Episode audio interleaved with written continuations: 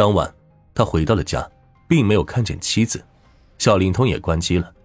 喝了点酒的他上床就睡觉了。第二天，邻居说南新华街附近有一个人被打死了。梁梦生心里一惊，他走过去，在人群中看见警察用袋子将尸体抬上了车。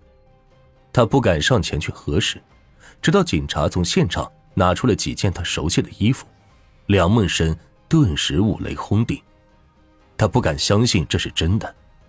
梁梦生跑了过去，浑身颤抖着问警察：“她是不是我的老婆？你让我看一眼。”警察把他叫到警车里说：“别看了，太惨了，连我们都受不了，你们就更别说了。”后来经过证实，死者正是丁小燕。突然间失去妻子的梁梦生备受打击，再也没有心思做生意了。他们的儿子在丁小燕被虐杀时已经是初中生。母亲的惨死对孩子来说是个无法接受的事实，他甚至都不想上学了。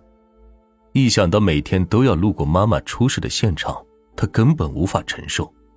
为了让孩子安心读书，梁梦生把儿子送回浙江老家，让他降了一级，在学校寄宿。丁小燕出事之后，丁小燕的妹妹经常夜里睡不着觉，姐姐常常出现在梦里，让她一次次的哭醒。噩耗传给丁小燕的父母之后，老人的身体越来越不好了。之前老人还能出去卖甘蔗度日，现在只能待在家里唉声叹气了。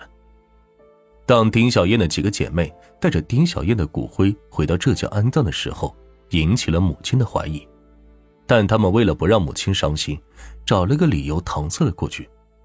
但是不久，不明真相的邻居还是告诉了丁小燕的母亲：“你女儿在北京。”被打死了。恍然明白一切的老人哭得泣不成声，几天都吃不下一口东西。丁小燕的惨死让邻居们也非常伤心。平日里，丁小燕跟邻居们都相处的特别好，邻居有什么事，她都会热心的出手帮忙。听闻丁小燕的死讯，很多邻居都哭了。更自责的是丁小燕的丈夫梁梦生。如果他不那么晚都不回家，丁小燕也许还会在他身边。对于丁小燕而言，她不会想到仅仅因为担忧丈夫晚归而送了命。生命是如此脆弱，只有拥有生命时，你才能更好的爱别人，也爱自己。所以啊，天下的女人们，当丈夫深夜不归，在外面花天酒地时，他们有多少人会真正在乎等待的感受呢？倒头就睡吧，深夜女人不宜外出。公安机关在丁小燕被害之后，经过对案发地点附近监控视频的审查之后，发现，在案发时段有四名少年从案地经过。二零零六年五月二十一日晚上十一点，当苗家兄弟和严丽娜、雷竹云再次路过案发现场时，警方根据他们的衣着特征，当场抓获了四人。令人意想不到的是，这四名少年毫不在乎的承认了自己虐杀丁小燕的全过程。曹大磊说：“晚上真的是闲的没事干，游逛的时候我们想打人解闷，那天就看到一个捡垃圾的老太太，我们就上去找茬，然后把她衣服给扒光了，拳打脚踢，我还用火机烧她的头，骂她。我们也觉得特别刺激。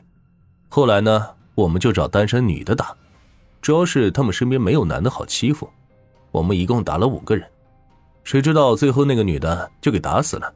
等抓着了我们，知道她死了，我才觉得害怕。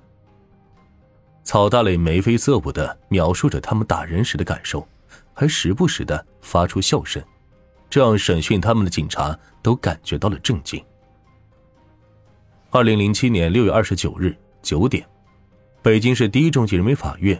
少年法庭不公开审理的此案，在法庭上，公诉人和苗大磊有一段对话，这段对话折射出四个少年扭曲的内心世界。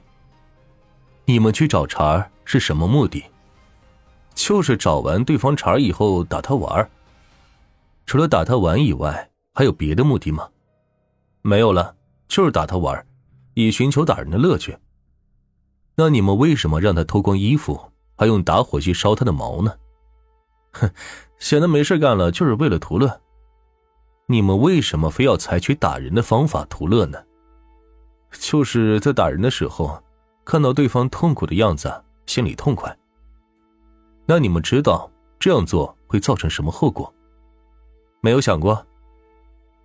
两千零七年六月二十九日，北京市第一中级人民法院以故意伤害罪和抢劫罪数罪并罚，判处苗大磊有期徒刑十七年，判处严丽娜有期徒刑十七年，判处苗小石有期徒刑十四年。判处雷竹云有期徒刑九年。一者判决令四个家庭都感受到了难以承受之重，被害人家属对四名被告恨之入骨，不肯原谅他们的残忍行为，力求重判严惩。而四个孩子的家长都希望法院以教育为主，轻判一点。当四个孩子被带出法庭之后，法庭里格外的安静，空气。似乎凝固了。几分钟之后，梁梦生捧着妻子的相片，欲哭无泪。他说：“这简直令人难以接受。”丁小燕的妹妹跪倒在法庭里，哭着喊道：“姐，你怎么就这样死了？你死的太冤了。”而苗大磊的父亲则坐在一旁，同样也失声痛哭。他抖作一团，颤抖着在判决书上签了字。他是带着救心丸来的，他心脏不好，妻子更是恶疾缠身。为了这两个孩子，他愿意独自承受压力。妻子被他劝阻在家里养病。在他起身离开的时候，丁小燕的妹妹冲了过来，在拉扯中，这位父亲口袋里的速效救心丸掉在了地上，药品的碎片和药丸洒落了一地。一审宣判后，梁梦生和丁小燕的妹妹认为。